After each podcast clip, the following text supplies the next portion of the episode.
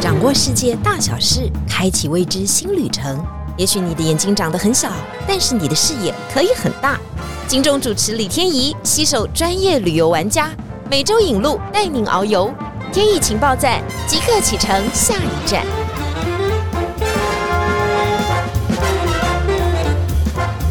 天意情报站，你说赞不赞？欢迎大家今天来到节目现场。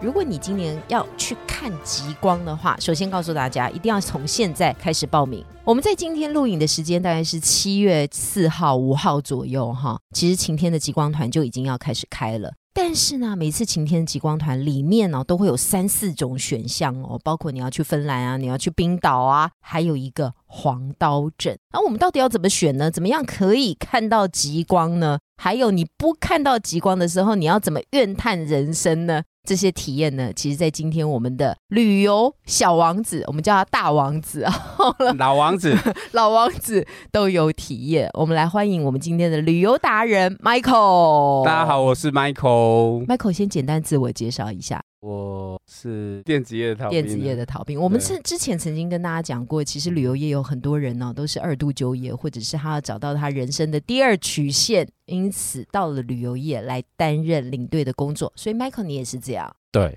在嗯电子业待了有十多年的时间，所以我应该是比较完整，算是一个电子业的人转到旅游业的，大部分的时间是做屏保的，然后哦非常严谨，大概在人生的三十五岁以前吗？在四十做岁之前，四十岁之前都是做电子业，对所以一定是有一个 moment 你想要转业吧，或者是你觉得啊，人生走到这里，是不是应该去探索人生的其他的可能性？因此走到了另外一个行业，是这样吗？其实是因为零八年的金融海啸，嗯，我看不到在电子业可以有长远的发展，应该是这样说。所以那时候我觉得我被减薪，不想做了，你看我想要退休了。这不就大老板的心态吗？他说他一个人呢、那个时候以前呢、他的 team 有十个人做一样的事情，结果后来被省到三个人，还是要做一样的事情，他就觉得他被减薪就不爽。对他有跟我说，他那时候有几个选项，第一个就是转业嘛，哈，嗯第二个就回家种田，对，但他都没有这么选择。可不可以告诉我们，你为什么要踏入旅游业？然后那时候转机是什么？其实是阴错阳差。嗯我那时候离开电子业之后，大概在家待了有一年的时间，啥事都没干。然后因为我陪家人去上导游跟领队的课，后来就认识了一些朋友。我去上课的过程中，然后他们就介绍我去国旅，就带阿公阿嬷去看你庙。那时候已经考到照了吗？有考上照，就是二零一四年的时候，对你转业的时候，对对对对在很闲的那一年，你就去对考了一张照，然后就开始带国旅，对我带小朋友去剑湖山就这样子也度过了一年两年。一年，嗯我那一年大概就没什么工作，这大概就是练身体，因为在之前的电子业其实一直坐办公室，嗯我的肚子都跟锅盖一样大，嗯，所以那时候我儿子都说：“爸，你怎么出门都带个锅盖？”所以我那时候花了一年的时间把身体练得差不多比较精壮一点。为什么我会问 Michael 比较细节？因为他的这个前半生的人生真的是还蛮特别的哈。他刚刚特别讲到，他有带小孩子，还有知道吗？里长常常会招团哦，那个村里的人哦，大家就上了游览车，就从早上五点出发，一路玩到九点。我知道很多里长办公室都在办这样的行程，对就是 Michael 以前带的行程。对对他、后来就觉得这样不好啊，就决定走入了一般旅游业的行业啊。那他的第一个旅游业呢，其实就在晴天嘛对。我想问一下，怎么从国旅转到了国外旅游啊？这应该是一个还蛮大的转变。首先，你的外文应该要很好啊、吧？没有，我大学联考考十一分啊，英文。这是一个多么励志的故事。 真的，真的，真的。可是因为我在电子业的时候，我的客户都是外国人，有些 conference call 是要用英文，完全听不懂。我第一次去美国出差的时候，我从机场客人来接我，吃完午餐回到办公室，我的协理跟我们那个客人讲的话，我没有一句听懂，不这样夸张。 历经图治了很多年嘛，电子业那段时间，其实是让我的听力至少可以听得懂简单的。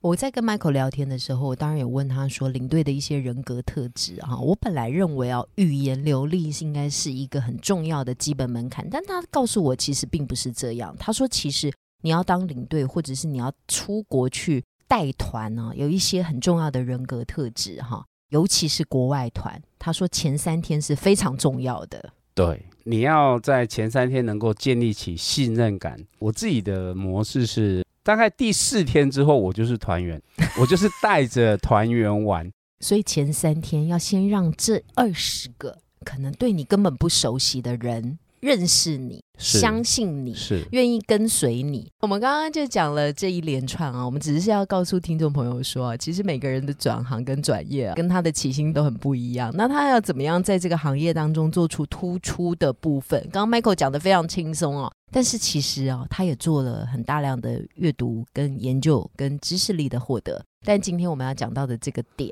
黄刀镇，为什么一定要去黄刀镇看极光啊？因为你不可能看不到极光。你去过从来没有吗？或你听你的朋友，或你听的领队朋友没有看不到的吗？在黄刀看不到，就是人品有问题。为什么？为什么它的几率值是怎么计算？在黄刀，大概每天可以看到的几率是百分之九十，那看不到是多少？百分之十。十，就零点一嘛，对不对？ 我本来要说百分之一， 好烂的数学，九十九才是百分之一，好不好？对。嗯然后我们连续待三天，零点一乘零点一乘零点一是零千分点之零一，零一，所以你如果看不到是千分之一的机会，那要多么人品不 好，才没有办法看到。对很难呐、你说这是比较性的问题嘛？对哈，我们先说一下这个黄刀镇的地理位置哈，它是在加拿大的北极圈以北的地对方。一般哈极光要在六十二到六十七度北纬的这个位置，所以要落在这个位置，你才看得到极光。所以说 Michael 就是在这个地方可以看到，如果你没有看到的话，就是人品品不非好常不好。但是我当然有听过导游跟我讲过这个故事哈，我刚刚有跟 Michael 分享说，真的有人在黄刀都没有办法看到，听说那一天就是暴风雪啊，什么什么，就是情况很糟很糟。他们没有看到哦领队哦，为了要让这群可怜的团员们能够看到，就下载了 App 去追极光。就是 App，对，有一种 app 嘛，因为这个对极光是移动的哈，对不是在那个定点你就一定看而到。且它有，分等级，对三四四五五六七 八九，所以当这个 app 告诉你有这样的等级出现在远方的时候呢，他们就展开了追极光的行程，因为再看不到，可能这一团带回来一定会被骂死、。退钱退钱， 说为什么没有办法看到，所以他们就去追。大概在半夜三点的时候开了车去追那个在 app 地图上面出现的极光指数高的地点，大概开了一个多小时，终于在最后一天的那一团看到极光了。那我比较幸运，嗯，我们都在等待的地方就可以看得到。请问一下，我们大概有几天的时间在晴天的行程当中，大概有几天的时间是可以看极光的？有三天的晚上可以看极光，你三而且三天的晚上的地点都不一样，哦，我们会给大家换不一样的情境去看极光。比方什么样的情景？比方嗯说，我们会找摄影师帮我们拍照，在嗯帐篷的前面，所以你嗯会跟极光帐篷拍在一起。哦，那个是一个传统的帐篷，对不对对有对点对原住民，就对当对地原住民的 feel 的感觉。对对对那个对帐篷的用途是什么？给你拍照用的。所以我可以在里面躲那个寒冷的气候吗我们应该会在另外一个屋子里面。那？OK，所哦以不是那种帐篷，那个对帐篷纯粹拍照。对，哦，那还有什么样的情景？比方说我们会去看狗拉雪橇，嗯，那那个是一个类似村子，就是一个极光村的概念。嗯所以我们到那个地方，我们白天就去了，去玩狗拉雪橇，然后晚上我们就在那边吃晚餐，吃完晚餐我们就在他的屋子里面等着看极光。通常吃完晚饭到极光真正爆发，中间隔了多久的时间？哦，天黑了之后都有机会。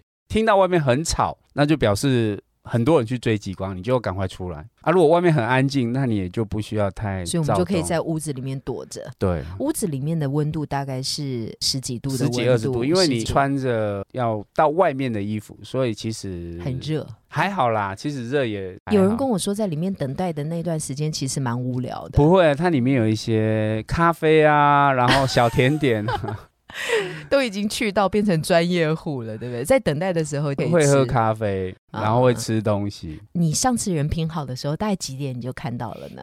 大概十点多就有机会一直看，它会一直哦不时的跑出来。如果听到外面很吵，就赶快出去拍。然后如果拍完了之后，有时候它还在飘，可是你觉得说我拍的差不多，我就回到屋子里面休息。你刚刚特别说拍，所以我用我所有的手机，现在手机是非常精良的，都可以拍得到嘛？呃必须准备特别的我觉器材得要架起来，户外的温度没有办法适应那个架起来的气温吧？零下四十度的话，我的夹在那 iPhone 边可以的话呢所以它是可以撑的。我的可以，可是我的相机要那个 on 的那一个嗯，很难搬得过去，所以我在嗯室内就要搬到把它 on，搬好，搬到 on，然后带出去。是如果你是到外面，你就搬不动，它会卡死。那就锁定极光的爆发，对不对？它就可以用摄影的方式，它拍照的是用方式照相或摄影都可以，嗯，嗯因为摄影的曝光时间比较短，嗯你自己可以用照相，让它时间曝光长一点点。那我的手机是可以不会一下子耗电，我觉或没有得电吗现在的手机应该问题不大、欸。所以说，Michael 这一段要告诉我们的就是，我们带一般的手机，不管你是 iPhone 啊，或者是其他系统的哈，你都可以进行这可是要样脚的架习惯的，因为它曝光时间要稍微长一点。是。如果你动的话，那个会晃，因为我们手可能会拿不稳，对因为大家要知道外面是几度，零下四十度，零下四十度。接下来我们要讲到非常惊险，零下四十度是什么样的感觉？零下四十度就是说你走一百公尺，你都会怀疑我可不可以活着走一百公 尺。首先说我们要怎么穿好了，零下四十度，我们的穿衣是怎么样在那边解决这个问题？我们去的话，旅行社会帮大家安排所有的衣服，嗯包括衣服、裤子，还有你的鞋子，嗯在你的头套，到时候他头套会送给你，因为你用过了，别人不敢用。是头套外面要再戴帽子嘛，对不对对对对然后这些外面的防寒衣物。旅行社会帮你处理，因为四十度的衣服，不好意思，我们大家都没办法准备哈。对那不是对对滑雪哦，滑雪哦，因为我们有在运动嘛，还有发汗的过程。对，但是你去看极光的时候，其实你是很少移动的嘛，你就会对在那边说哇这样子，所以是很冷。这个四十度要做好心理准备，但我真的没办法想象。赶快跟我们讲一下，你们领队在零下四十度的情况之下都在玩什么很特别的？我们玩过的有，比方说我用热水有没有、嗯放在钢杯里面，谁都可以玩，往天空一撒就是天女散花，你热水一洒出去就变成冰块掉下来，冰屑掉下来，但是我要带热水出去，对不对？。对，然后我就这样，呃一往撒天空一撒全部都是冰线嘛。就冰线下掉下来，这个是你们领队都会玩的幼稚的游戏。会 啊，大家都会玩，第二个听说幼稚的游戏是吃拉面，哦对啊，你把那个面用热水面泡熟了嘛，拉起来放一段时间，那个筷子就像那个拉面店里面，你有没有看过那种样板？嗯，就是那个不是真的面，它是做成用模型做的面给你看的那面，哦它就真的是硬的，硬的面，我这样拉起来的时候，它也动不了，就像冰块一样嘛，对，整个它就冻住它了是。硬的，筷子会直接悬在空中，你就拿着那个泡面的底部，你的面跟筷子会成为一个九十度的角就了。对对对对对这个速度是很快的嘛，马上就会这没有样没有动没起有要来一嘛点，时间啊， 不是好玩嘛？就好玩。 他们对通常已经吃了半碗以后，才到外面去玩这个游戏。对对对对，听说尿尿也特别哦，得要带根棒子，你什么意嗯思？要打哪 里？尿出来之后，嗯，我们的体内是热的嘛，对尿也是有温度的嘛。这哎、对这是知识好吧？这是常识好不好？然后你碰到零下四十度，马上就变成冰块冰柱啦。。啊，冰柱，嗯，要赶快敲掉 我觉得你在开玩笑，你有试过吗？没有，这是其他领队讲的，对，是个玩笑，对对对，但是是。好只玩是呐、要告诉大家，对对这是一个多么悬殊冷的地差方距，因为负四十度不是我们能够想象的。曾经我有看过一个新闻报道说，大兴安岭哦， 负五十八度，黄道镇大概也是负四十度是常是见的。 popular 的，对对对，就是对 common 的，就是一般对的，你到市区，它会有一个温度表，啊。你可以在温度表的前面拍张照，就证明说我来到了零下四十度的地方。打卡啊对。我们听到这个黄道镇，总觉得它非常非常陌生。我到底要怎么前进这个地方？还有这个地方到底第一眼见到的印象，它是完全因为观光而起来的这个镇嘛？到黄刀是没有马路的，嗯，哦它必须要用飞机进去。最早最早就有一个飞机场在那里，所以黄刀的那个地方有一个飞机场，嗯它是最早的一个飞机场。现在我们进黄刀还是要搭飞机进去，嗯上一个点搭进去大概要两两、半个多小时嘛，对哈。对对，那到了以后，我们就到了它的机场。对，它是一个什么样？是像美国西部拓荒者有没有，或者是那种采矿小镇的那种 feel 吗？差不。多。你出来，你到机场里面就会看到你行李转盘上面有一只北极熊在那个地方，那你就拿完行李下飞机，它没有空桥，你要走下飞机走进建筑物，你都会觉得说我到底能不能够安全的走进那个建筑物？这么冷，太冷了，零下四十度。所以我一而且下那飞机时的候时候，我就是有这个感觉了。对，那时候你没没有有旅行社帮你准备的衣服可以用，那时候衣服还领不到，应该很想躲到飞机上吧？对躲进那。个航站楼通道里面。对，这个是零下四十度的体验哈。对，黄道镇现在的建筑物大部分都是大型的旅馆嘛，或者是民宿这样的建那物。边比较大的旅馆大概有两间啊呢。嗯，一般的观光客也是很多的观光客都会去嘛，对，它不是只有亚洲人。不是只有亚洲人，嗯可是像我们台湾，因为环境都比较热，所以对于那种下雪啊、很冷的这种东西，有一种特别的憧憬。我最后一个问题想要问一下是 Michael 哈，因为我们第一次看到极光哦，都会有非常开心的感觉，是就会觉得说天哪，我终于看到了。请问你第一次看到的时候，你是用什么样的方式形容？ 有幸福的感觉，我好怕他说他没有感觉，旁边那个人只要对了，就有幸福的感觉。 所以说如果对转头一看看到是 Michael 怎么办？ 不过我都是很觉得这个极光之旅一定是此生必去的对对对行程对对对。请问一下，你有去过芬兰或者是挪威看过没极有光哎、吗？我只有去过黄岛，那你会想要去看吗？嗯去芬兰，我会比较想去芬 兰浴。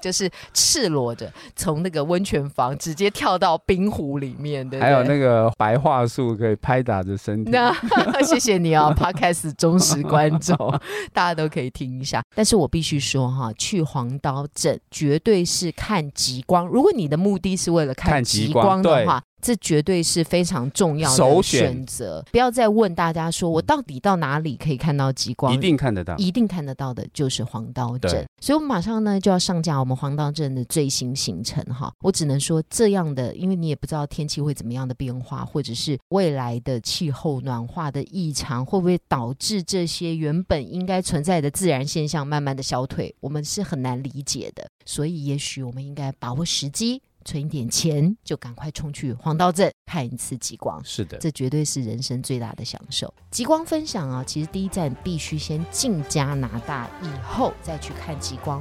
到底加拿大这里长得是什么模样？除了看极光之外，到了黄刀镇还可以做哪些活动呢？在下集的节目当中，我们依旧会精彩的呈现。谢谢 Michael 今天来到节目的现场。如果谢喜谢欢天意主播。 如果喜欢看极光的话呢，也欢迎大家订阅、点阅、分享、按赞哦。谢谢，谢谢 Michael。天意情报站， 天意有够赞。谢谢，拜拜，拜拜。